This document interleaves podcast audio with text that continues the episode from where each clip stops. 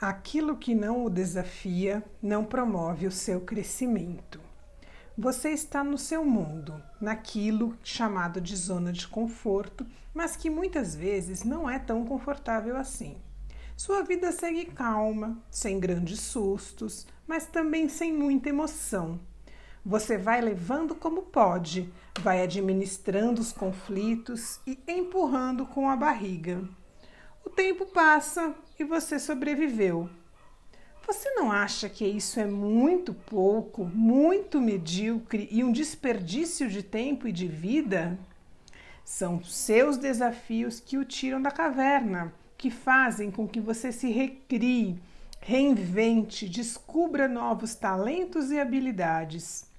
Desafios são oportunidades de crescimento e evolução de expansão de consciência e de vida.